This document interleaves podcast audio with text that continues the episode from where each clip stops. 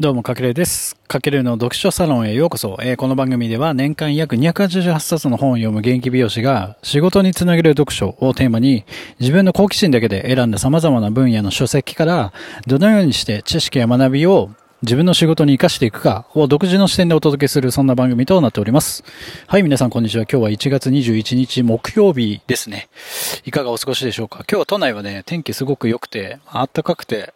昼もね、心地いい時間となってますが、まだね、緊急事態制限というか自粛が続いているので、皆さん体調にはぜひ気をつけてください。はい。で、えっ、ー、と、昨日からちょっとお伝えしてた、まあ、このラジオ、僕のラジオなんですけども、昨日か、昨日まではレア職人ラジオということでお届けしてきたんですけども、今日からは、えっ、ー、とですね、かけるの読書サロンということで、まあ、本をテーマにお本を、まあ、テーマにというか中心に、えっ、ー、と、いろいろ皆さんに役立つコンテンツを提供していきますので、ぜひよろしくお願いします。はい。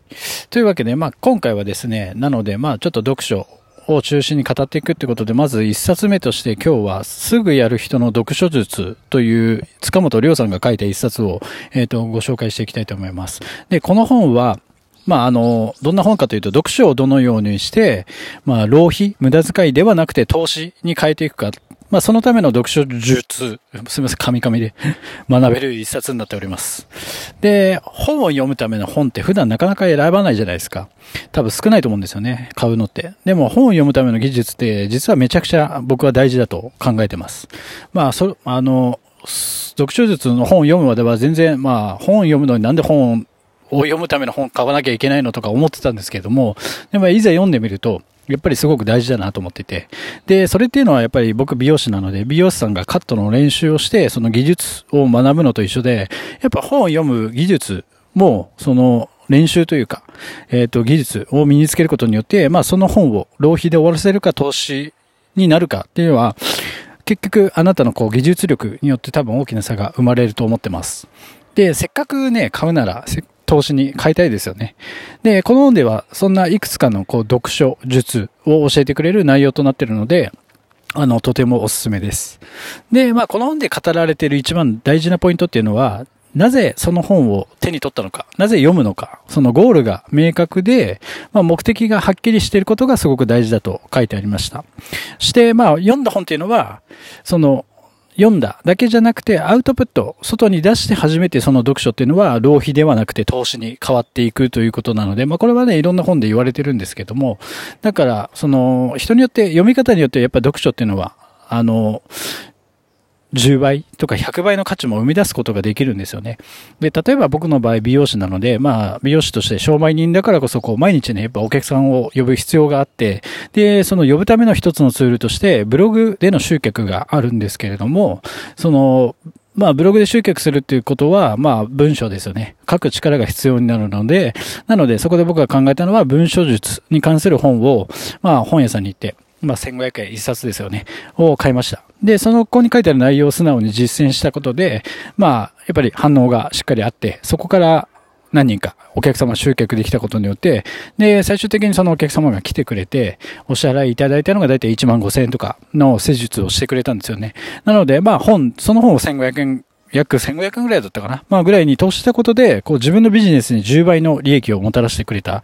ていうことが、まあ、この本を読む意味かなと思ってて、で、その、やっぱり目的を持って素直に内容を実践して、まあ、アウトプットすることで、その本の買った意味が投資に変わっていくんじゃないかなと思ってます。はい。で、まあ、この本で書かれている具体的な読書術のポイントとして、まあ、いろいろポイントあったんですけど、僕は、あの、参考になったなと思ったので、3つピックアップさせていただきました。なので、ちょっと3つ今から紹介していきますと、まず1つ目は、読みながらすぐにメモを取るっていうこと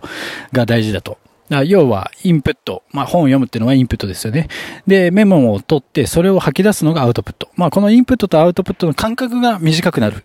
あの、メモを取ることによって。まあ、要はだから、うん、本を読みながらスマホのメモ帳で、あの、その大事な部分だけをメモってって、まあそれが溜まってったら小分けにして、例えばツイッターに発信するとか。そうすると自分のアカウント、持ってるツイッターのアカウントのコンテンツもつぶやくことで、えっ、ー、と、コンテンツが溜まってきますし、その自分メモとして残しておけるので、後で振り返ることもできると。だからこういった感じで、メモった内容を小分けにして分かりやすくまとめて発信していくことによって、こうすぐアウトプットになるので、あの、これも自分の身になりやすい読書につながるんですよね。で、これが一つ目。で、二つ目っていうのは、専門分野と違うジャンルを読むっていうことが大事。要は、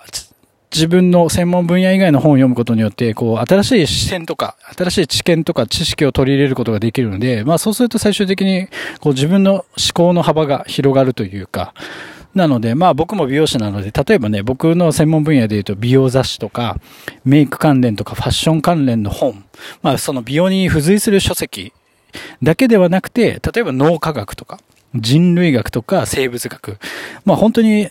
一見何の関係もないような、こう、あえて異なる本を選ぶことで、まあそこから意外と結構自分の美容につながることっていうのも多々あったんで、まあそれは経験値として、えっ、ー、と、あったんですけども、例えば人類学とかで言えば、人間っていうのはやっぱ古くからどのような美意識が本能的にこう、組み込まれてきたのか、まあ、それ、それで現代までどうやってきたのかなどが分かれば、まあ、人間の進化って結構、あの、ホモサピエンス時代、で、もうすでに完成してると言われてるんですけども、まあ、というわけで、まあ、現代でもそれは応用可能かなと思って。で、そういったバックグラウンドをその人類学から知ることができれば、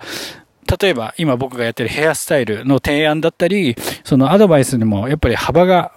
生まれてくるんですよね。女性の本能欲求とかってそんなに昔から変わってないので、まあそういう知見を自分の中に取り入れることによって、新しいこうビジネスの、え、ー、と応用にもつながるみたいな感じです。で、最後に三つ目っていうのは、えっ、ー、と、一つの項目に著者さんが伝えたいメッセージっていうのは、えっ、ー、と、基本的に一つだけだと言ってます。で、本っていうのは、あの、構成、文章の構成的に、その著者の主張があって、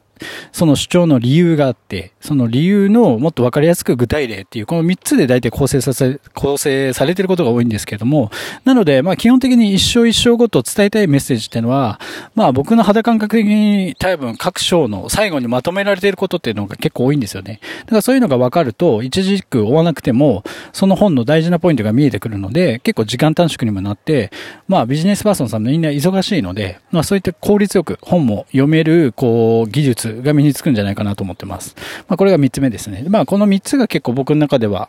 うん、ポイントだったかなと思ってます。まあ他にもいろいろ載ってるので、ぜひ参考にしてみてください。で、やっぱ最初にもね、伝えた通り、この買った本、の価値を下げるのも上げるのも、やっぱ自分の今の読書レベル次第になってくると思うんですよね。なので、まあ同じ本読んでんのに、なんか内容が全くこと、残ってなくて、浪費で終わってしまう人と、まあその本から何倍もの価値を、こう自分のビジネスに活かして投資で終わる人と、まあその読む人によって、一冊の本から得られる、本は同じなんですけども、その得られる価値の差はめちゃくちゃ大きいなと思ってて、で、その差がやっぱ生まれるのはどこなのかなって考えたときに、やっぱ本を読む技術があるかないかなんじゃないかなと僕は思ってるので、まあその様々な本を、まあせっかく読むなら読む前に、こういった本を読むための本というか、読書術を磨くための本を、えっ、ー、と、読むことをお勧め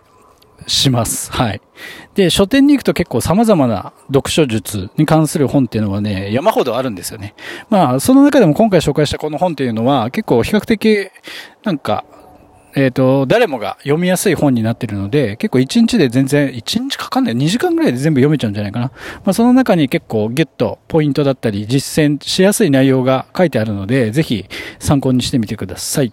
はい。まあ、というわけで今回はすぐやる人の読書術、塚本亮さんの一冊をご紹介させていただきました。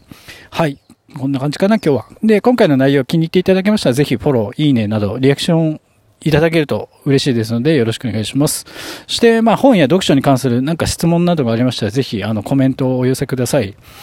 あと、そして出版社の関係の皆様、あの、ぜひ、検本お待ちしてます。あの、いただければ全力で、まあ、このラジオもそうですけれども、各 SNS でご紹介させていただきますので、はい、よろしくお願いします。はい。というわけで、今日は以上になります。最後までご視聴いただきありがとうございます。かけるでした。ではでは。